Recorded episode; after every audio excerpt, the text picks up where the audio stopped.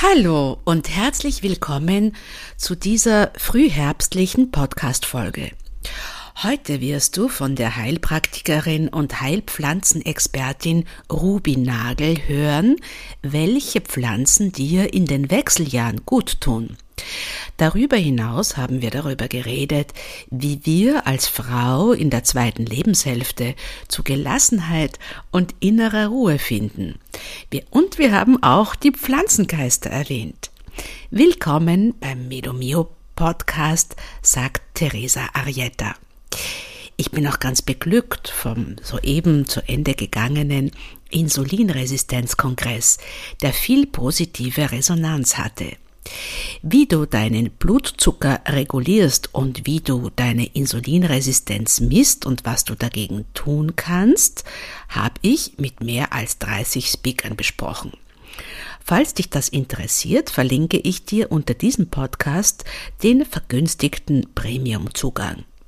Außerdem organisiere ich gemeinsam mit der Mikronährstoffexpertin Cornelia Rebel ein zwölfwöchiges Bauchfett-Weg-Programm zur Überwindung von Insulinresistenz und zur gezielten Gewichtsreduktion und auch für die Umstellung zu einem gesunden Lebensstil bekommst du von uns Unterstützung in Anschluss an den Kongress, damit du sozusagen in die Umsetzung kommst.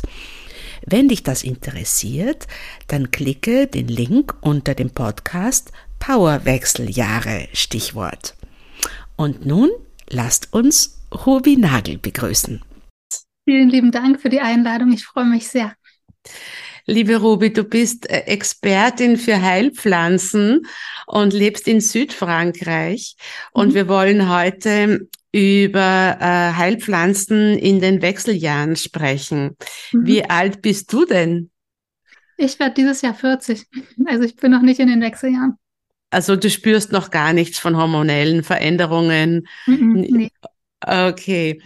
Ähm, können Heilpflanzen Frauen mit hormonellen Problemen unterstützen? Einmal ganz generell gefragt. Ganz generell gesagt, auf jeden Fall. Also ich, ich bin ja Heilpraktikerin mit dem Schwerpunkt in Pflanzenheilkunde und zu mir kommen regelmäßig Frauen, die auch Wechseljahrsbeschwerden haben. Aber und, was gerne ja. ganz am Anfang auch sagen möchte, ist, dass die Wechseljahre gar nicht unbedingt Beschwerden machen müssen. Ne? Ich glaube, man, ähm, also es ist ja so, dass ungefähr ein Drittel der Frauen gar keine Beschwerden hat, ein Drittel der Frauen hat leichte Beschwerden, mit denen man auch leicht leben kann, und ein Drittel der Frauen hat dann so Beschwerden, dass sie denkt, boah, das ist ja richtig furchtbar. Aber ich finde, man, wenn man oder mir kommt es auf jeden Fall so vor, dass oft, wenn man über die Wechseljahre hört, dann klingt das in meinen Ohren immer so, als wäre das was auf, je, auf, was auf jeden Fall kommt und was auf jeden Fall eine richtig anstrengende Phase im Leben einer Frau sein wird. Aber ich möchte jetzt nochmal bewusst äh, darauf mit dem Finger drauf drücken oder mit dem Finger drauf zeigen, dass das nicht so sein muss, ne? dass man die Wechseljahre auch völlig ohne Beschwerden durchleben kann, bevor wir jetzt über Pflanzen reden. Woran glaubst du, liegt denn das, dass manche Frauen gar keine Beschwerden haben und manche Frauen so schlimme Beschwerden? Es scheint auf jeden Fall auch was mit dem Lebensstil zu tun zu haben, weil es sind vor allen Dingen Frauen in den in, in der westlichen Welt, also in Europa oder auch in Amerika, in Nordamerika, die unter Wechseljahrsbeschwerden leiden. Japanische Frauen zum Beispiel, die kennen das gar nicht so. Also es scheint was mit der Ernährung zu tun zu haben, auch mit dem Stresslevel. Und ich denke aber auch mit einer, mit einer persönlichen Einstellung. Für meine Mutter ist zum Beispiel so ein Beispiel, die ist eine Frau, die sagt immer, oh, je älter ich werde, desto schöner ist das Leben eigentlich. Und die hat wirklich gar keine Wechseljahrsbeschwerden. Also die hat manchmal so eine kleine Hitzewallung, dann nimmt sie ein paar Pflanzen und dann geht das wieder weg aber die leidet da überhaupt nicht drunter. Die genießt es, jetzt in das Alter zu kommen, wo sie wieder Zeit hat für sich. Ne? Also ich glaube, mit der inneren Einstellung hat es auch was zu tun. Oder ist was, deine, was denkst du darüber? Was sind denn deine Gedanken? Ja, ich, ich, ich denke ähnlich wie du, Ruby. Also ich, ich bin ja auch, ich habe ja so eine, eine Ausbildung äh, zur, für Hormoncoach gemacht mhm. und da, da kommt schon klar äh, raus, dass die, die Frauen die halt äh, Stress haben. Also allein wenn man denkt, nicht die, die, die wichtigsten Sexualhormone oder, oder Hormone im Körper sind eben die, die, die halt hier dirigieren, ist das Cortisol einerseits und auch das Insulin. Ne? Mhm. Und jetzt Cortisol ist ja das Stresshormon, ne? das vor allem in der Früh ausgeschüttet werden sollte und am Abend runtergehen sollte. Mhm. Aber natürlich, nur um das jetzt als Beispiel zu nehmen, weil du mich gefragt hast, beim Cortisol, wenn du dann einen stressigen Lebensstil hast, wenn du am Abend noch sehr aktiv bist, wenn du viel im Blaulicht ausgesetzt bist, am PC, am Handy, auch abends, dann, mhm. ähm, dann ist diese Cortisolkurve geht dann am Abend nicht so runter, wie sie sollte. Eigentlich sollte ja dann das Schlafhormon Melatonin einsetzen und das, diese, die, dieser gesunde Rhythmus, der passiert dann oft nicht. Ne? Und mhm. auch beim, beim Insulin, das ist eben ein, ein zweites sehr einflussreiches Hormon, da geht es dann wiederum um die Ernährung, nicht? Wenn wir den, den Blutzucker ähm, durch ungesunde Ernährung, durch äh, hochverarbeitete Lebensmittel, durch viel Süßes, vielleicht auch durch zu viel Obst, wenn wir hier den Blutzucker so unruhig halten, das hat dann halt auch äh, eine, äh, eine Kaskade an Auswirkungen auf den ganzen Körper. Ne? Mhm. Insofern kann ich das, was du sagst, gut nachvollziehen. Also ich glaube, diese beiden Kombinationen äh, Stress, ungesunder Lebensstil, schlechte Ernährung und vielleicht dann auch noch, wenn man äh, Umwelttoxinen stark ausgesetzt ist, was, was wir ja alle sind. Also das ist so diese unglückliche äh, Triade, wo man dann vielleicht eher Wechseljahresbeschwerden hat. Ne? Und, hm. und in, in, in östlichen Ländern also das kann ich, vermag ich jetzt nicht so beurteilen, ob da die Menschen noch mehr in sich ruhen und inwieweit da die westliche Ernährung schon Einzug gehalten hat. Also in Japan, ich, ich hatte eine Bekannte, die hat in Japan gewohnt und da, da hat es schon in erster Linie dieses japanische Essen gegeben. Ne? Sie hat uns das dann auch gezeigt. Also da, da, da mag schon viel, viel dran sein, dass äh, diese Dinge eben sehr wichtig sind, ja, für eine zufriedene zweite Lebenshälfte oder eine gesunde. Was ich in Japan auch interessant finde, ich habe einen Freund, der wohnt halb in Japan, der ist mit einer japanischen Frau zusammen, die haben ein Kind zusammen, der wohnt halb in Japan und halb in Frankreich. Und der, das ist, der war erst neulich ja zu besuchen, der hat erzählt, dass die japanische Mentalität total anders ist, dass die überhaupt nicht, also dass bei denen auch Stress ganz anders ist. Er ist zum Beispiel hier in Europa ein eher aggressiver Autofahrer. Und als er dann dort Auto gefahren ist, angefangen hat, Auto zu fahren, hat er gemerkt, dass die überhaupt nicht darauf reagieren. Und dann hat er mit der Zeit und ziemlich schnell eigentlich gemerkt, dass er selber beim Autofahren auch viel ruhiger wurde, einfach weil das, weil dieser, diese Aggression, die er nach außen gebracht hat, nicht zurückgespiegelt wurde. Und er hat, dann hat ihn runtergebracht, ne? Also die scheinen auch von der Kultur her schon ein ein ruhigeres Völkchen zu sein. also sicherlich ist es in Tokio anders, ne, wo man eher einen westlicheren Stil vielleicht auch lebt, aber die leben auf dem Land und da ist es, ist es so, dass die weniger gestresst sind. Also fällt dieser Faktor auch schon mal raus, der ja auch ein wichtiger Faktor in, in den Wechseljahren ist, Stress. Ja, wirklich spannend. Also, mhm. ich meine, es gibt ja auch genug äh, Möglichkeiten hier zu entstressen von, von mhm. Atmen über Meditation, über, ja. über Leben in der Natur und mit den Pflanzen. Also ich bewundere, um jetzt zum Stichwort zu kommen, du, du strahlst ja auch wirklich eine ganz besondere Gelassenheit und ein bei dir sein aus. Also jedes Mal, wenn ich äh, mit dir sprechen darf, dann äh, ist das einfach so deutlich zu spüren, dass du sehr stark in dir ruhst und bei dir bist. Und das hat vielleicht ja auch mit diesem Kontakt mit der Natur zu tun, oder was glaubst du? Ich glaube, ich bin von einer Person her schon so. Also ich glaube, ich war, bin eigentlich schon immer so. Aber das, du hast recht, ich wohne richtig mitten in der Natur. Also wenn ich hier die Tür aufmache, ist der Wald. Das, das unterstützt das nochmal und es kommt, es macht es wirklich nochmal, also ich muss eigentlich so gut wie gar keine Anstrengungen in Anführungsstriche anstellen, um in meine Mitte zu kommen. Es geht fast wie ein Fingerschnipsen im Prinzip. Und ich glaube, es liegt nicht nur daran, dass ich das auch lange geübt habe, dann sowieso von, von Natur aus schon so bin, sondern auch, weil ich eben mitten, mitten in der Natur wohne und hier die ganzen, ich mag es nicht so über Moleküle und so zu reden, aber hier im Wald sind natürlich die ganzen Terpene zum Beispiel, die durch die Luft fliegen und ich, die ich dann den ganzen Tag lang einatme. Na, oder das Grüne an sich, die grüne Farbe an sich, die beruhigend wirkt. Du hast gesagt, du hast das auch geübt. Inwiefern hast du es auch geübt? Eine Übung, die ich schon sehr, sehr lange mache und die bei mir richtig gut funktioniert, ist, dass ich mir, ist so eine Übung, um sich zu zentrieren und da stelle ich mir in mein, ich mache viel Übungen mit, mit Visualisa Visualisieren. Das funktioniert bei mir sehr gut. Und dann stelle ich mir vor, den höchsten Punkt im Universum, den ich mir vorstellen kann. Und von dort oben atme ich ein. Dann atme ich das durch mich hindurch, also durch den Kopf, durch den ganzen Körper und durch die Füße wieder aus, in den Mittelpunkt, in den Kern der Erde, also den mittelsten Mittelpunkt, sage ich mal, den ich mir mhm. von der mhm. Erde vorstellen kann.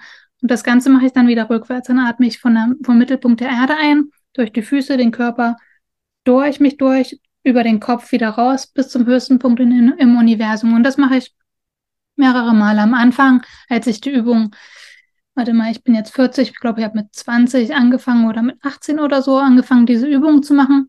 Da hat das ein, zwei Minuten gedauert, bis ich mich dann zentriert gefühlt habe. Aber jetzt mache ich das mit eins, zwei Atemzüge, so wie ich merke, oh, irgendwas regt mich jetzt tierisch auf. Ich bin gelassen, aber natürlich gibt es auch Sachen, die mich aufregen. mhm. ähm, Mache ich diese Übung und mit ein, zwei Atemzügen bumm, bin ich schwupps, bumm, schon wieder in meiner Mitte. Das ist einfach die Übung, die da den Meister macht. Ganz und, toll. Das ist überhaupt nichts Besonderes. Es kann jeder, jeder kann das machen und das, da kann jeder hinkommen. Man muss nur ein bisschen üben. Na, spannend. Also, das werde ich gleich aufgreifen. Und das machst du, äh, das sollte man dann mehrmals am Tag machen oder immer, wenn man sich von etwas getriggert fühlt, sozusagen? Am Anfang, um da so reinzukommen, um sich mit dieser Übung auch zu verbinden, würde ich das schon zum Beispiel immer morgens machen oder immer abends, einfach um so eine kleine Routine zu entwickeln. Und mit der Zeit merkt man, wenn die Übung einen anspricht, ne, es sprechen ja auch nicht immer alle Übungen jeden an, aber mhm. wenn man merkt, ah, das ist jetzt eine Übung für mich, dann würde ich die als kleine Routine entwickeln und mit der Zeit hat man die richtig gut drauf und braucht die dann einfach nur noch zu machen, wenn man denkt, jetzt stresst mich was oder ich bin jetzt ganz hibbelig oder ich bin ganz wuselig oder vor einem Vorstellungsgespräch oder wenn mich irgendwas stark triggert, dann kann ich einfach diese kleine Übung kann ich auch in der Warteschlange machen im Supermarkt. Ne? Also kann, die ist ja total diskret. Dann kann ich einfach diese kleine Übung machen. Na, ganz spannend. Okay. Und auch der, dein, dein regelmäßiger Kontakt mit Pflanzen äh, trägt das wohl auch zu, zu deiner Zentrierung bei? Würde ich schon meinen, ja. Ja, würde ich schon denken. Ist es so, dass du, weil du hast ja, wenn man auf deine Homepage schaut, hast ja äh, eine, eine enorme Vielfalt auch an, an, an Pflanzen und an Rezepten und an, an Möglichkeiten. Ist es so, dass du da viele von diesen Pflanzen selber sammelst oder äh, kaufst du das dann auch? Wie, wie, wie gehst du da vor? Für meinen ganz normalen Alltag ist es tatsächlich so, dass ich sehr viele Pflanzen sammle, entweder wild oder weil ich sie im Garten angepflanzt habe. Ich habe vorher in Paris gelebt, also in, in der Stadt, da hatte ich einen Balkon, da habe ich auch ziemlich viel angepflanzt. Da habe ich jetzt nicht so, so viel wild gesammelt, weil das in Paris ein bisschen umständlich war, fand ich. Aber hier in meinem alltäglichen Leben sammle ich viel oder auch, ich benutze auch viel Gewürze. Ne? Gewürze kann ja jeder benutzen, egal wo man lebt. Die kaufe ich dann meistens. Mhm. Ja.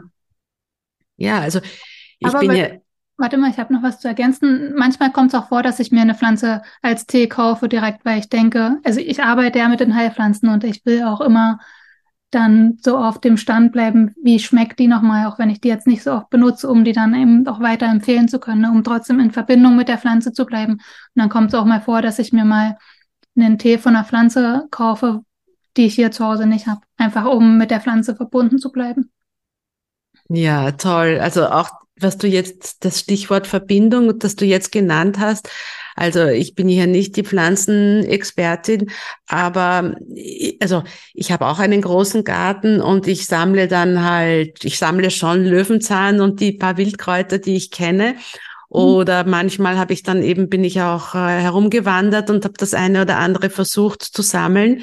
Und allein schon äh, dahin zu gehen und den Löwenzahn zu pflücken oder, oder irgendwo in der Natur die, die Schafgabe zu finden. Also das passiert ja von selber, dass du dich dann du, du, du verbindest dich schon mit dem Geist der Pflanze, wenn ich das jetzt mal so ausspreche.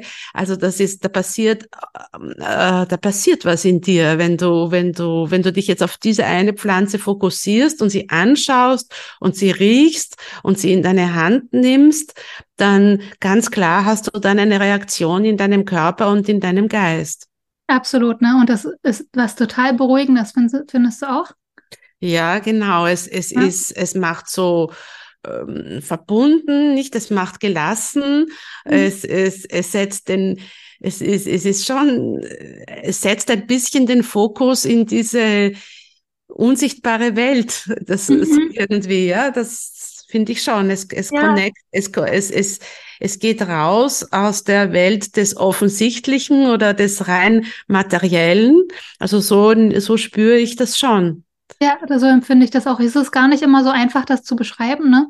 Was ich auch empfinde, ist, dass, die, dass es dann die Zeit auf einmal nicht mehr gibt. Das empfinde ich ja. auch sehr, sehr stark. Und vor allen Dingen, wenn ich denke, wenn ich mich so von Terminen getrieben fühle, das kennst du bestimmt auch, dann ist es auf jeden Fall so ein Zeitpunkt, wo ich mir bewusst sage, boah, nee, ich mache das jetzt nicht mehr, ich bereite das jetzt nicht mehr vor oder ich bereite das später vor. Ich gehe jetzt erstmal eine halbe Stunde raus und dann muss ich gar nicht unbedingt rumlaufen, sondern ich kann mich ja auch einfach nur hier in die Wiese legen und in den Himmel schauen oder Insekten in den Pflanzen beobachten oder Schmetterlinge angucken oder so. Einfach nur in der Natur sein. Ne? Also wirklich sein und nicht irgendwas machen. Das, das hilft schon unheimlich. Das bringt, das fährt mich so runter. Ja, total. Also das, ich hoffe, ihr könnt aus, aus unserem Dialog, äh, die uns zuhört, ein bisschen was, was für euch mitnehmen, weil all das ist ja schon Teil äh, von ähm, einer Therapie gegen Wechseljahre ist, wenn du mhm. eben in deine Mitte kommst, wenn es dir gelingt, äh, dich mit, mit dir zu verbinden oder wir sind Teil der Natur, nicht? Und wenn mhm. du, wenn, wenn es dir wirklich gelingt, hier äh, diese, diesen Kontakt mit der Natur zu stärken, das alleine wird schon äh, einen sehr heilsamen Effekt haben, auf jeden Fall. Ja, ich finde das schön, dass du das gerade nochmal ausgesprochen hast, dass wir Teil der Natur sind. Ja, viele, gerade auch Menschen in der Stadt, die fühlen sich von der Natur abgeschnitten, aber wir können eigentlich gar nicht abgeschnitten von ihr sein. Wir sind Teil von ihr. Wir atmen mit jedem Atemzug, atmen wir den Sauerstoff ein, den die Pflanzen uns geben. Und mit jedem Ausatemzug nehmen die, Sau nehmen die Pflanzen unser Kohlenstoffdioxid wieder auf. Ne? Also es ist ein, ein permanenter Kreislauf, ein permanenter Zyklus, der nie unterbrochen sein kann, es sei denn, wir halten mal eine Minute lang die Luft an. Aber ansonsten ist ja jede Sekunde in unserem Tag da, diese Verbindung zur Natur. Absolut. Schön. Ja.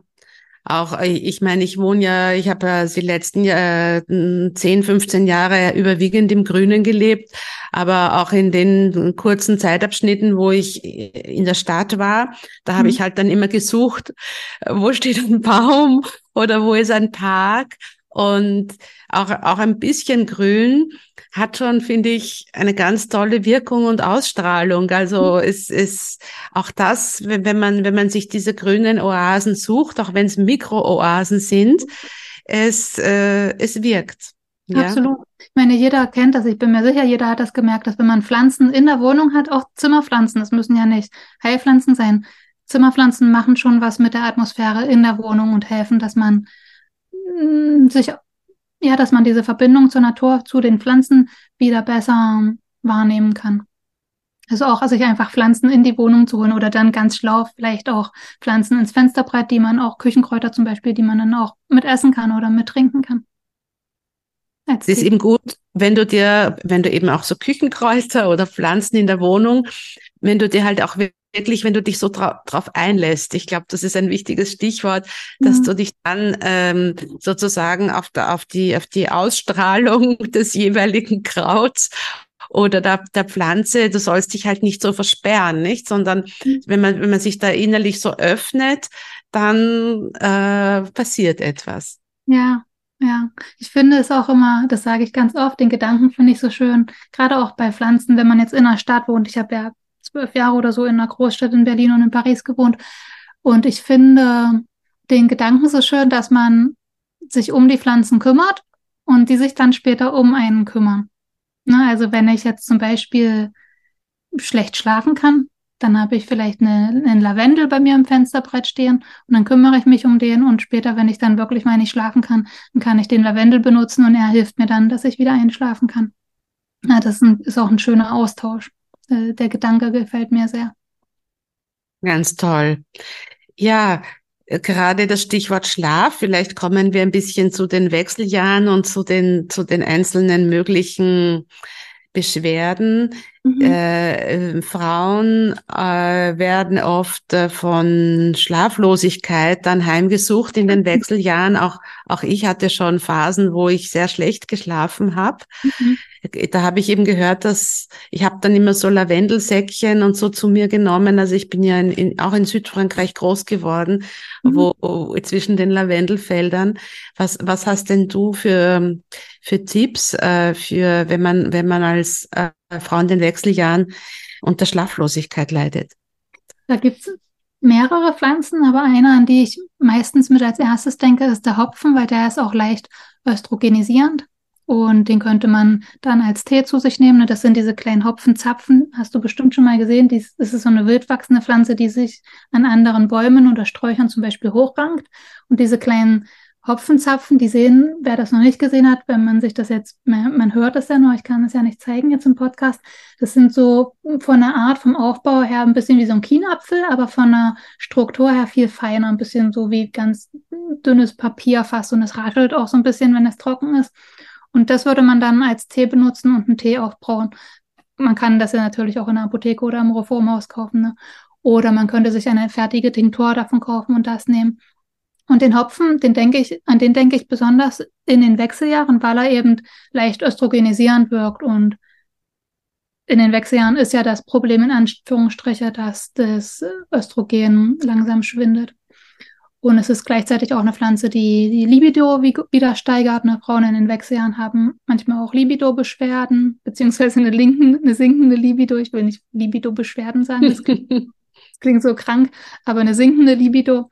Oder es ist auch gut für die Haut und die Haare und es befeuchtet die Schleimhäute. Ne? Viele Frauen leiden ja auch unter trockenen Schleimhäuten, in trockenen Vaginalschleimhäuten auch in den Wechseljahren.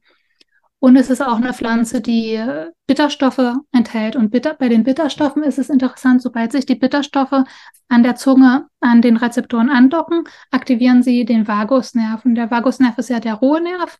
Und das heißt, es hilft auch über den bitteren Geschmack sozusagen runterzukommen und zu entspannen und dadurch dann besser einzuschlafen. Das wäre eine Pflanze, an die ich denke. Warte mal, Ruby, und, und bitte zum Hopfen. Ja. Jetzt sagen wir, ich habe da, also ich habe mir sogar äh, Hopfentee, also ich habe da so eine Kombination dann mit Passionsblumen und Hopfen und, und ja, noch, noch zwei, drei, die ich rausgesucht hatte könnte ich das dann, weil du gesagt hast, das ist auch für Haut und Haare gut, könnte ich mir dann diese, mh, mm, die Pflanzen, könnte ich mir da auch eine, eine Gesichtslotion oder wie, wie, wie könnte ich, wie könnte ich die, die, die Pflanze verarbeiten? Wie würde ich das tun, wenn ich jetzt zu Hause bin? Ja, witzig, dass du das gerade mit der Passionsblume sagst, weil Aha. das wäre natürlich die zweite Pflanze ah. gewesen, die ich noch genannt hätte. Du kannst es auch als äußerlich anwenden, klar zum Beispiel dann einen Tee kochen und dann in so eine kleine Sprühflasche vielleicht sprühen und das dann in das Gesicht zum Beispiel sprühen, bevor du oder in die Haare sprühen, bevor du deine Gesichtscreme aufträgst oder dein Gesichtsöl aufträgst. Oder du kannst es auch als ähm, Kräuteressig ausziehen, das heißt den, den Hopfen in eine Flasche geben, mit Apfelessig überfüllen, übergießen, so drei Wochen stehen lassen, dann abfiltern und dann kannst du damit ich weiß nicht, ob du das kennst, man nennt das saure Rinse. Man kann, kann dann damit seine Haare nach mhm. dem Haarewaschen ausspülen. Ja, also Mit Apfelessig, ne? Mit Apfelessig mache ich das manchmal. Wo aber der Hopfen drin, drin ah. ausgetrunken Also dann hast du nicht nur den Apfelessig, sondern gleichzeitig auch noch die Wirkung vom Hopfen mit drin. Und das tut den Haaren auch gut. wenn wir jetzt einmal schon bei so einer Apfelessig-Mischung sind, dann kannst du auch noch Rosmarin mit reingeben und Brennnessel mit reingeben, zum Beispiel. Und dann lässt du es drei Wochen ausziehen. Oder ich erkläre es mal komplett. Du nimmst eine leere Flasche, füllst dir ungefähr ein Drittel mit den Kräutern auf, also eine Mischung aus sagen wir mal Hopfen, Rosmarin und Brennnessel. Entweder frisch oder getrocknete Pflanzen, wenn du sie noch kaufen kannst. Und dann gießt du das mit Apfelessig auf, Bio-Apfelessig, nicht pasteurisiert, ungefiltert, bis die Flasche fast voll ist. Und dann machst du den Deckel drauf. Es ist wichtig, dass es kein Metalldeckel ist, sondern, sondern aus Plaste oder aus Glas, weil das Metall sonst von dem Essig angegriffen werden kann. Du kannst es auch wieder in diese Essigflasche Flasche zurückgießen. Dann hast du ja sowieso den, den Originalverschluss drauf. Das ist auch eine gute Idee. Und dann lässt du das drei Wochen stehen und dann danach filter, filterst du das ab und dann hast du deine fertige saure Rinse sozusagen. Und von dieser Nein. sauren Rinse gehst du, du wäschst dir dann ganz normal die Haare und bereitest, bevor du dir die Haare wäschst, einen Behälter vor mit lauwarmem Wasser und gibst dann da so einen Schwupps, ne, so einen Schwupps Apfel, mhm. Kräuterapfelessig mit rein. Je nach Haarlänge eben ein bisschen mehr und, oder, oder ein bisschen weniger. Und wenn du dann deine Haare fertig gewaschen hast, dann spülst du deine Haare damit aus und lässt es trocknen. Du trocknest deine Haare ab und frisierst die dann ganz normal. Also du spülst es nicht nochmal aus. Der Essiggeruch, der verschwindet dann auch ganz schnell. Und das ist was, was man saure Rinse nennt und das ist super gut für die, für die Haare. Ne? Das bringt sie zum Glänzen, das stärkt sie. Und jetzt eben mit den, mit den Heilpflanzen noch mit drin hat man auch die Wirkung von denen. Also das bei der Brennnessel zum Beispiel, dass sie den Haarwuchs anregt. Der Rosmarin, der macht so einen schönen, ja, so einen schönen Tonus für die Haare. Also die liegen dann besser, die fühlen sich, fühlen sich dadurch griffiger an, voluminöser. Und der Hopfen, der auch ist auch schön ist für die Haare. Ja, der auch einen schönen Glanz bringt. Der Apfelessig alleine bringt aber auch schon Glanz. Toll. Und äh, wir waren ja beim Schlaf, also da hast du gesagt, äh, eben wir haben vom Hopfen gesprochen mhm. und dann hast du begonnen, von der Passionsblume zu sprechen. Genau, Passionsblume wäre da auch eine schöne Pflanze. Und vor allen Dingen, wenn ich jemand bin, der viel unter Gedankenkreisen der viel Gedankenkreisen hat oder wo vielleicht auch die Gedanken in allen möglichen Richtungen gehen oder eben, wenn das immer wieder dieselben Gedanken sind, dann ist Passionsblume auch eine schöne Pflanze. Man kann die sehr gut zusammen mischen, Hopfen und Passionsblume kann man als fertige Mischung kaufen oder einfach eins zu eins mischen, also von jedem, von jeder Pflanze den gleichen Teil nehmen. Und das ist auch eine schöne Mischung jetzt bei Schlafbeschwerden in den Wechseljahren. Ich glaube, die Passionsblume wirkt die nicht auch so stimmungsaufhellend, weil wir, oft haben ja Frauen äh, vor der Menstruation oder in der Wechseljahre, in den Wechseljahren haben ja oft auch so Stimmungsschwankungen. Ne? Mhm, genau, da ist die Passionsblume auch eine schöne Pflanze. Es ist auch eine schöne Pflanze, wenn man, also es ist vor allen Dingen auch eine, die mm, bei innerer Unruhe wirkt und die so Krämpfe löst und alle Beschwerden, die dann zum Beispiel von der inneren Unruhe kommen, wie zum Beispiel Herzrasen oder selbst auch ein nervöser Durchfall. Na, da könnte man auch die Passionsblume mitnehmen. Alles, was so mit Nervosität und Unruhe zu tun hat, da ist die Passionsblume sehr schön. Für Stimmungsschwankungen oder Stimmungsaufhellen, da würde ich eigentlich fast noch an, oder vielleicht auch depressive Verstimmungen, da würde ich eigentlich auch ja, ganz klassisch an das Johanniskraut natürlich denken. Ne? Da denkt dann da denkt jeder dran. Beim Johanniskraut ist es so, dass man aufpassen muss, dass wenn man es hochdosiert anwendet, dass man es nicht mit anderen Medikamenten, vor allen Dingen auch nicht mit Antidepressiva zusammenmischen darf. Das ist wichtig. Da sollte man sich auf jeden Fall vorher in der Apotheke, wo man sich das Standardpräparat, das hochdosierte Standardpräparat besorgt, äh, mit dem Apotheker oder der Apothekerin das absprechen, Ne, das ist wichtig, auch wenn man andere Medikamente einnimmt, weil das Johanniskraut auch eine Pflanze ist, die auf die Leber wirkt. Das heißt, manche Medikamente können dadurch entweder schneller abgebaut werden und wirken dann nicht mehr. Das ist ja auch nicht wünschenswert oder die wirken dann stärker. Das ist genauso wenig wünschenswert. Also wenn man jetzt ein Johanniskraut nimmt, was in der, was in einem Labor hergestellt wird, dann sollte man darauf achten. Wenn man jetzt selber draußen Johanniskraut sammelt und sich daraus eine Tasse Tee kocht oder so, da gibt es damit eigentlich keine Probleme. Weil Aber das eben intensiver ist, nicht, was genau. im Labor hergestellt wird. Wie, wie ist denn das überhaupt, wenn jetzt habe ich jetzt habe ich ja den Hopfen und die Passionsblume, jetzt haben mhm. wir noch äh, äh, dieses Johanniskraut dazu genommen. Ist es so, dass äh, die Pflanzen irgendwie intensiver wirken, wenn ich sie zum Beispiel äh, als Tinktur, ich, ich weiß nicht, in Alkohol einlege oder da gibt es ja auch verschiedene Aufbereitungsmöglichkeiten, wirken sie dann anders oder intensiver, als wie wenn ich sie als Tee zu mir nehme? Mm, das kommt immer ein bisschen auf die Pflanze drauf an. Ich in, als Therapeutin arbeite eigentlich hauptsächlich mit, je nach Person, die vor mir sitzt, mit Tee oder mit Tinktur. Das ist für mich eigentlich sehr gleichwertig. Der Unterschied ist zwischen Tinktur und Tee ist beim, beim Tee, da zieht der Tee ja nur fünf oder zehn Minuten. Also die Pflanzen ziehen da ja nur fünf oder zehn Minuten drin, drin aus. Das heißt, die Wirkstoffe können sich auch nur fünf oder zehn Minuten lang drin lösen. Wenn man eine Tinktur herstellt, dann zieht die Pflanze da ungefähr drei Wochen drin aus. Das heißt, die Pflanze hat drei Wochen oder die Wirkstoffe haben drei Wochen lang Zeit, um in den Alkohol überzugehen. Deshalb muss ich bei einem Tee schon, sollte ich schon mindestens zwei, besser drei Tassen am Tag trinken, um dann eben auch genügend Wirkstoffe aufzunehmen. Und bei der Tinktur nehme ich nur ein paar Tropfen. Kommt auf den Hersteller drauf an, ungefähr 20 Tropfen, zwei, dreimal mhm. am Tag. Das ist der Unterschied. Und Jetzt höre ich in meinen Ohren schon Leute sagen, ah, aber Alkohol ist ja nicht so gut.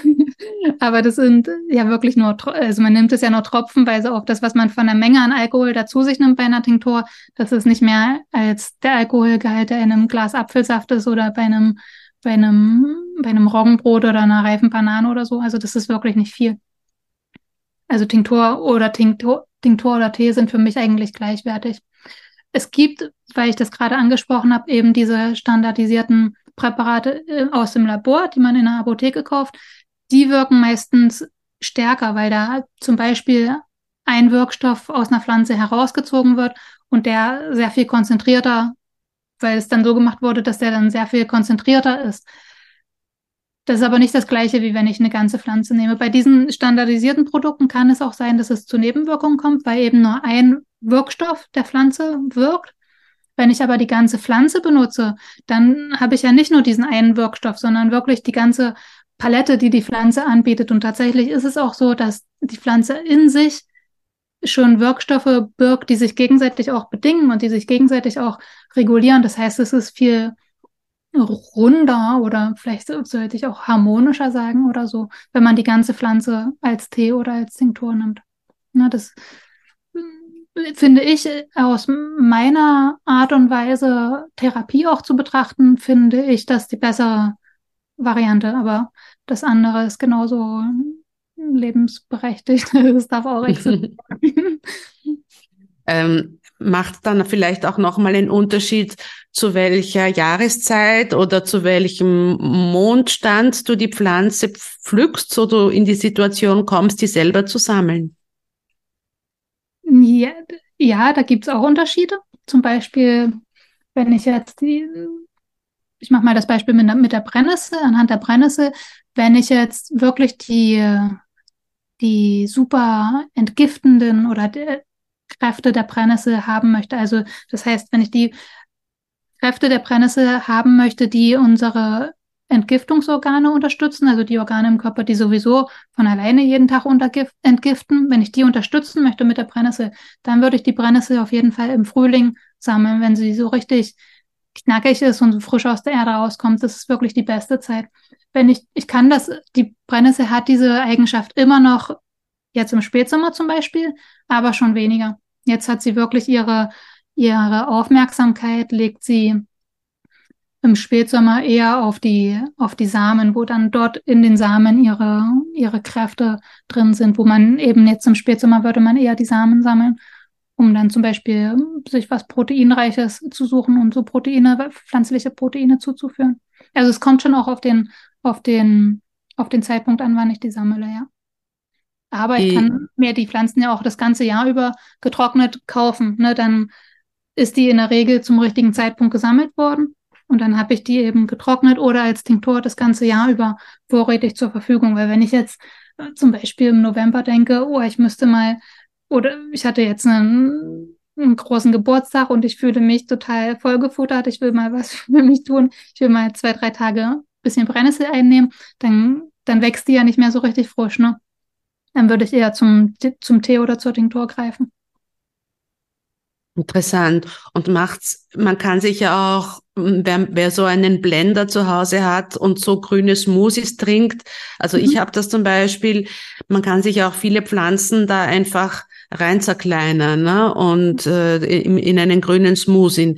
Idee, ja. ist, das sozusagen, wie soll ich ja sagen, wenn du jetzt einen, eine, als Tee oder vorher, wo du gesagt hast, so eingelegt oder wenn ich sie frisch einfach zerkleinert äh, in den Smoothie, würdest du sagen, ist, ist, ist die Wirkung da dieselbe oder gibt's äh, gibt's Gründe, warum man zum Beispiel, bleiben wir jetzt bei der Brennnessel, weil die finden wir vielleicht äh, wir alle am leichtesten, ähm, macht das einen Unterschied, ob ich einen Brennnesselsmoothie, wo ich halt noch was anderes dazu mixe für den, für den Geschmack, oder ob ich einen Brennnesseltee zu mir nehme für die Entgiftung? Nee, für die Entgiftung ist es eigentlich, würde, kommt es auf das Gleiche raus. Ein Tee ist ein bisschen weniger Arbeit, aber, aber für den Effekt ist, kommt das eigentlich aufs Gleiche drauf raus. Ja, Sehr bei spannend. Der, bei frischen Pflanze empfinde ich, dass immer noch so ist, dass man eben auch, die Pflanze ist ja ein, das klingt jetzt hoch esoterisch, aber das ist eigentlich was total Normales. Die Pflanze ist ja ein lebendiges Wesen, ne? was mhm. ihr eigenes Leben hat. Und wenn ich die Pflanze frisch zu mir nehme, dann nehme ich natürlich auch diesen, äh, diesen Lebenssaft, den sie leben lässt, den sie so zu dem wilden Wesen macht, was sie ist, den nehme ich da auch mit auf. Und das finde ich besonders bei einem, bei einem Smoothie zum Beispiel interessant, auch weil man da ja die ganze Pflanze mit isst. Bei einem Tee lässt man ja meistens die Blätter dann weg, die isst man nicht mehr mit. Kann man auch machen, aber machen die meisten nicht. Und bei einem Smoothie konsumiert man ja sozusagen die ganze Pflanze mit ihrer frischen Lebenskraft. Das finde ich, das mag ich auch sehr. Toll. Ähm, wir haben jetzt eben über, über den Schlaf zuerst geredet. Ich hatte auch den Lavendel erwähnt. Ich habe mhm. eben dadurch, dass ich auch in der Provence aufgewachsen bin, so einen besonderen Bezug gerade zum Lavendel. Der gilt ja auch als, als sehr beruhigend für den Schlaf. Mhm, absolut, ja.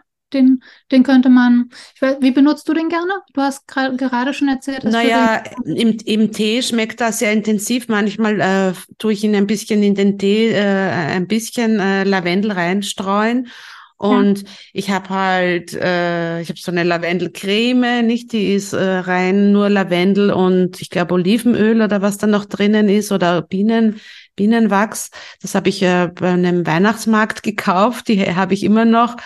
Oder dann habe ich eben so Lavendel, äh, kleine Lavendelkissen und die, die lege ich mir dann manchmal schon ähm, neben das Kopfkissen zum Beispiel. Sowas, sowas mache ich schon bei den, bei den Essenzen. Also man kann das natürlich auch beim DM oder sonst wo kaufen, aber da weiß ich dann nie, ist das jetzt ähm, echter Lavendel oder wie, wie, wie künstlich oder nicht künstlich ist das hergestellt.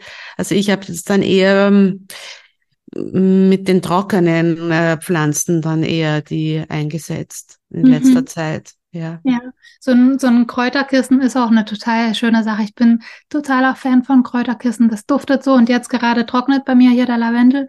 Hatte ich von, von der Tante meines Freundes, die hatte so einen riesengroßen Busch und die hat mir ein ganzes Kissen voll gegeben und das hängt jetzt hier bei uns im Wohnzimmer. Also die ganze Luft ist erfüllt von Lavendel. Das riecht so lecker.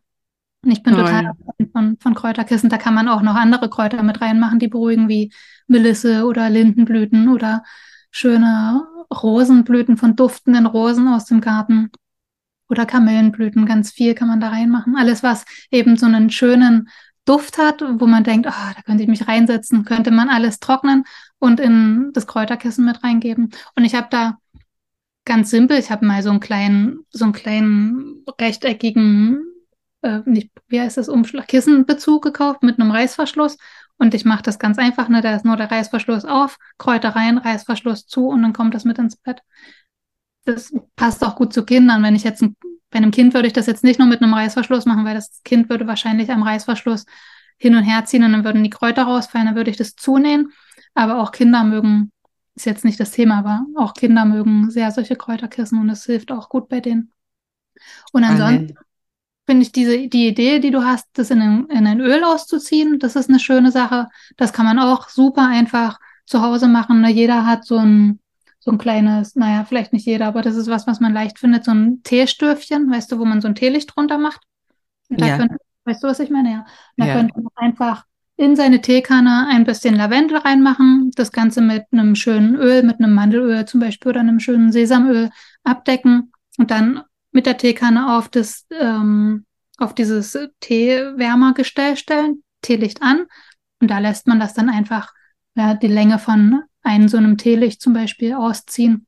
Und dann filtert man das damit ab, danach ab. Und dann hat man ein schönes Körperöl, was man den ganzen Tag oder morgens und abends, wenn man möchte, benutzen kann. Kann man auch für das Gesicht benutzen. Ich finde das auch schön, weil du das sagst, weil gerade im Wechsel, äh, im, in, für die Wechseljahre oder für die, für die ältere Frau gibt's ja so einen Haufen Anti-Aging-Cremes und so ein Mist. Ne? Das braucht man eigentlich wirklich gar nicht.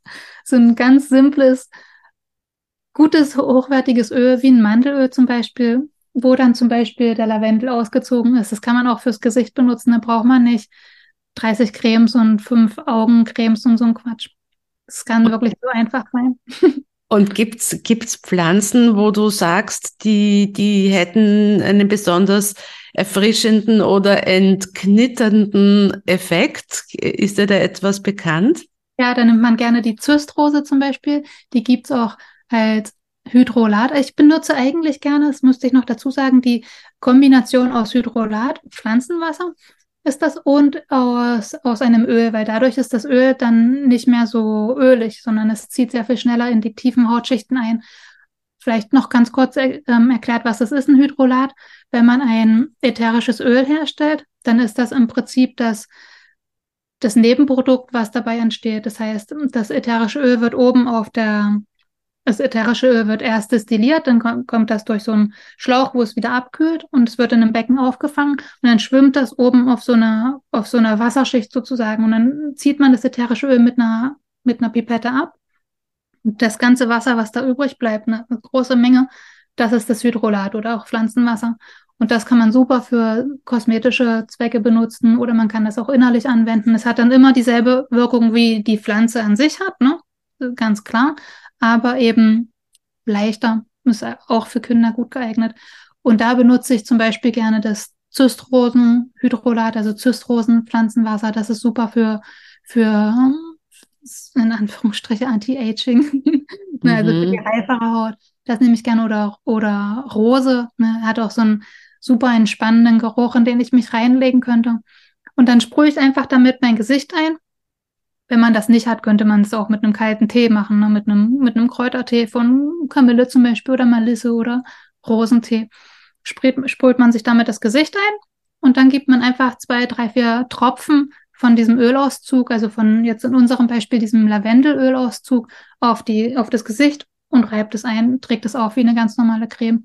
Und dadurch, dass die Haut unten drunter feucht ist, zieht das Öl sehr, sehr viel schneller in die Haut ein und es ist sehr viel angenehmer. Mache ich auch nach dem Duschen so, da trockne ich mich nicht richtig ab, sondern ich bleib so ein bisschen feucht und dann gebe ich direkt das Haut, äh, das Öl auf und dann zieht es auch viel schneller in, den, in, die, in die Haut ein und man hat nicht dieses fettige Gefühl was am Schlafanzug, was man manchmal haben kann, wenn man jetzt nur Öl benutzt.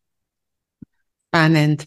Und Ruby, also Eben, du hast am Anfang auch äh, von der östrogenisierenden Wirkung von manchen Pflanzen gesprochen. Also oft mhm. in den Wechseljahren gerät ja da die Hormonbalance also äh, ins Wanken. Und da sollte man ja, eigentlich wäre es ja gut, also sagen wir, man hat noch die, die, die Menstruation, da wäre es ja gut in der ersten Zyklushälfte, wenn das Östrogen hochgeht, damit, und dann kommt es auch noch zum Eisprung und dann würde das Progesteron in der zweiten äh, Zyklushälfte hochgehen. Wenn das, äh, so wäre es halt, äh, das wäre halt so soll's halt sein. Mhm. Hast du da Pflanzen, die diesen, die diesen Hormonzyklus unterstützen? Zuerst das Östrogen und nach dem Eisprung dann das Progesteron? Was man, was so eine ganz klassische Pflanze für die Wechseljahre ist, das ist die Traubensilberkerze, heißt die Zumicifuga, ist eine Pflanze, die man innerlich einwendet, anwendet und die hilft bei ganz, ganz vielen typischen Wechseljahrsbeschwerden, wie eben Hitzewallung. Hitzewallung kann die bis zu 50 Prozent reduzieren oder auch bei Schwindel oder bei Herzrasen, bei innerer Unruhe, bei Konzentrationsstörungen, auch Schlafstörungen, ne, auch trockene Schleimhäute. Ne, das, das ist eine Pflanze, an die ich eigentlich immer ziemlich sofort denke. Und das ist eine Pflanze, die man als Tinktur einnimmt oder als Tabletten, also so als gepresste Pflanze, findet man in der Apotheke. Traubensilberkerze, ne, das wäre so eine, so eine Pflanze, woran ich da denken würde. Aber ich hatte gerade schon das Rosenhydrolat angesprochen und du hattest jetzt ein bisschen die Hitzewallungen auch angesprochen. Das mhm. ist auch super, das Rosenhydrolat bei Hitzewallungen. Das ist eine äußere Anwendung, kann ich mir auf meinen Nachttisch stellen zum Beispiel. Und wenn ich dann in der Nacht aufwache und denke, oder nicht denke, sondern merke, boah, so eine, so eine Welle überkommt mich, dann sprühe ich einfach das Rosenhydrolat auf mein Gesicht, auf mein Dekolleté, überall hin, wo ich möchte. Und das ist, eine, ist ein Hydrolat, was runterkühlt. Auch Minze zum Beispiel als Hydrolat würde wieder runterkühlen. Oder auch, oder auch Salbeitee, ein kalter Salbeitee wäre auch so ein Ding bei Hitzewallungen, was da super gut hilft. Bei Salbei ist es immer gut oder wichtig zu beachten, dass Salbei kann beides. Er kann aufwärmen und er kann runterkühlen. Und wenn ich die runterkühlende Wirkung haben will, dann muss ich den Tee auch kalt trinken oder zumindest lauwarm. Wenn ich jetzt aber weil wenn ich den heiß trinke, der ist nämlich auch für Erkältung und sowas, wenn ich den richtig heiß trinke, dann wird das Schwitzen noch mehr aktiviert und ich komme erst richtig ins Schwitzen, um zum Beispiel ein Fieber oder so auszuschwitzen. Also bei Wechseljahren immer merken, den Salbeitee, den muss ich lauwarm und besser kalt trinken. Und da und kann ich auch so eine Tasse, so eine Tasse, wenn ich weiß, ich leide jeden Abend an Hitzewallungen oder jede Nacht, kann ich abends schon so eine Tasse Salbeitee trinken oder mir noch eine Tasse auf meinen Nachttisch stellen und dann kann ich das einfach in der Nacht trinken, wenn ich davon aufwache. Und das kühlt dann meinen Organismus wieder runter. Und weil du äh, vorher von Rosen gesprochen hast, mhm. kann, soll das dann ein Rosenbusch äh, sein, wo ich die Blätter entnehme? Oder wenn ich jetzt in der Stadt wohne, ich, kann ich mir da auch einen Rosenstrauch kaufen? Ich meine, die kommen ja dann oft aus, aus Holland oder sonst wo. Äh, wie, wie, wie ist das mit den Rosen? Ah, bei den, gut, dass du das fragst, weil auf die Idee bin ich gar nicht gekommen. Bei den Rosen habe ich das noch nie probiert, das mal so als Tee selber anzusetzen und dann zu gucken, ob das auch so runterkühlt. Ich, was ich meinte, ist wirklich das Rosenhydrolat, also wo das schon konzentrierter ist, wo auch noch Sporen vom ätherischen Öl mit drin sind. Das, und, und diese Hydrolate, die du jetzt immer wieder angesprochen hast, die kann ich einfach bestellen. Genau, die kann man kaufen. Eine, eine kann, kann ich hier eine Firma nennen, die. Ja, ja, das verlinken wir dann in den Show Notes. Das hat schon Sinn. Ja, zum Beispiel eine französische Firma, die man aber auch im deutschsprachigen Raum kaufen kann, wäre Oshadi. Das können wir verlinken. Die mag ich besonders bei den Hydrolaten, weil es eine von den wenigen Firmen ist, die nicht noch ähm, Alkohol zum Beispiel mit reinmischt, um das, für, um das Produkt zu konservieren. Und dadurch kann man es eben auch innerlich anwenden. Ne? Andere Firmen wie Primavera zum Beispiel, die bieten auch super Hydrolate an oder Feeling oder Verfaller in der Schweiz. Aber die machen, wenn ich mich richtig erinnere, meistens Alkohol mit rein. Und dann kann man es äußerlich anwenden. Das ist super. Ne? Also auch bei einer Hitzewallung äußerlich kann man das anwenden. Aber man könnte das jetzt nicht innerlich anwenden. Und ich finde das immer schön, wenn ich ein Produkt habe, was ich innerlich und äußerlich anwenden kann. Toll. Ja, wir haben jetzt eh schon sehr viel äh, gesprochen. Gibt's noch eine letzte Pflanze, die du unseren Hörerinnen äh, auf den Weg mitgeben kannst? Also wir haben über Hitzewallungen gesprochen, über Traubensilberkerze für die Hormonbalance, dann über Pflanzen für, für den Schlaf und sogar eine Anti-Aging-Pflanze haben wir genannt. Mhm. Ähm, genau, gibt's vielleicht zum Abschluss noch einen Tipp? Ja, vielleicht was, was man noch nicht so oft gehört hat, wäre ein Preiselbeerextrakt aus den Knospen, also ein Knospenextrakt von ein der Gemo, Gemo, äh, sind das Gemo Mazerat, ja. Ja, das ist auch so eine schöne Frauenpflanze oder eine Frauenknospe und die ist auch, das kennt also Preiselbeere kennt man ja oft wegen dem Vitamin C oder auch bei Blasenentzündung vor allen Dingen, aber als Gemomazerat ist es auch eine schöne ein schönes Präparat bei vaginaler Trockenheit oder wenn man auch zu früh in die Wechseljahre kommt. Ja, da ist es eine, eine schöne Sache und vor allen Dingen auch für Frauen, die vielleicht gleichzeitig auch ähm, Verdauungsprobleme haben, wie Leaky Gut oder ständiger Durchfall. Solche Geschichten. Ne, die, die habe ich jetzt einfach mal noch genannt, äh, weil man davon nicht so oft spricht. Einfach, dass man auch sieht, es gibt sehr, sehr viel mehr als das, was wir jetzt be besprochen haben. Es gibt noch tausend andere Pflanzen, die man hätte nennen können. Auf jeden Fall. Wie ja. kann man denn äh, sozusagen, was bietest du denn derzeit jetzt im Herbst denn alles an, wenn man sich für deine Arbeit interessiert? Ich biete immer eins zu eins Beratungen an. Und speziell im Herbst, das passt auch zu, zu den Wechseljahrsbeschwerden, ist das Basenfasten bei mir angesagt. Ne? Da mache ich immer so Basenfastenkuren, drei Wochen gehen die, mache ich selber auch mit Und das biete ich dann als Gruppenchor an. Kann man bei mir auch das ganze Jahr über machen, aber im Frühling und im Herbst mache ich das immer als Gruppenchor, dass man einfach in einer Gruppe Basen fasten kann, weil das leichter ist für die meisten. Und ganz oft höre ich auch, dass die Wechsel Wechseljahrsbeschwerden dadurch besser werden. Durch die, wenn der Säurebasenhaushalt im Körper ausgeglichener ist. Und das macht auch totalen Sinn. Ja, schön. Dann danke ich dir, äh, liebe Ruby, für deine Zeit. Äh, schaut euch alle gerne auf Rubys Seite um. Da gibt's äh, so viele Tipps und, und, und Möglichkeiten, äh, einfach mit Pflanzen in Verbindung äh, zu, zu treten und die, die heilsame Wirkung der, der Pflanzen zu erleben. Also die, allein schon die Homepage ist so ein, ein reichhaltiges Reservoir, aus dem ihr schöpfen könnt. Und dann danke ich dir sehr für deine Zeit, liebe Ruby, und schöne Grüße äh, nach Südfrankreich. Ich danke dir auch. Vielen lieben Dank. Es war eine mhm. schöne Zeit, die wir hier zusammen hatten. Danke dir. Danke fürs Zuhören.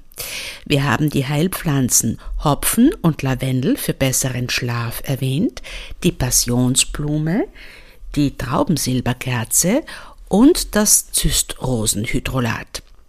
Schau gerne auf Rubinagels Homepage vorbei und entdecke dort ihre aktuellen Angebote im Herbst. Am 16.09. beginnt zum Beispiel ihr neuer Kurs zum Basenfasten und Rubinagel veranstaltet im Herbst auch mehrere Jahreskreisfeste. Für Fragen und Anliegen und Vorschläge für den Podcast und auch für Wunschgäste schreibt mir gern. Unten, dem, unten im, in den Show Notes sind auch meine Kontaktdaten. Danke fürs Zuhören. Im Namen des Medomio Teams sagt Teresa Arietta.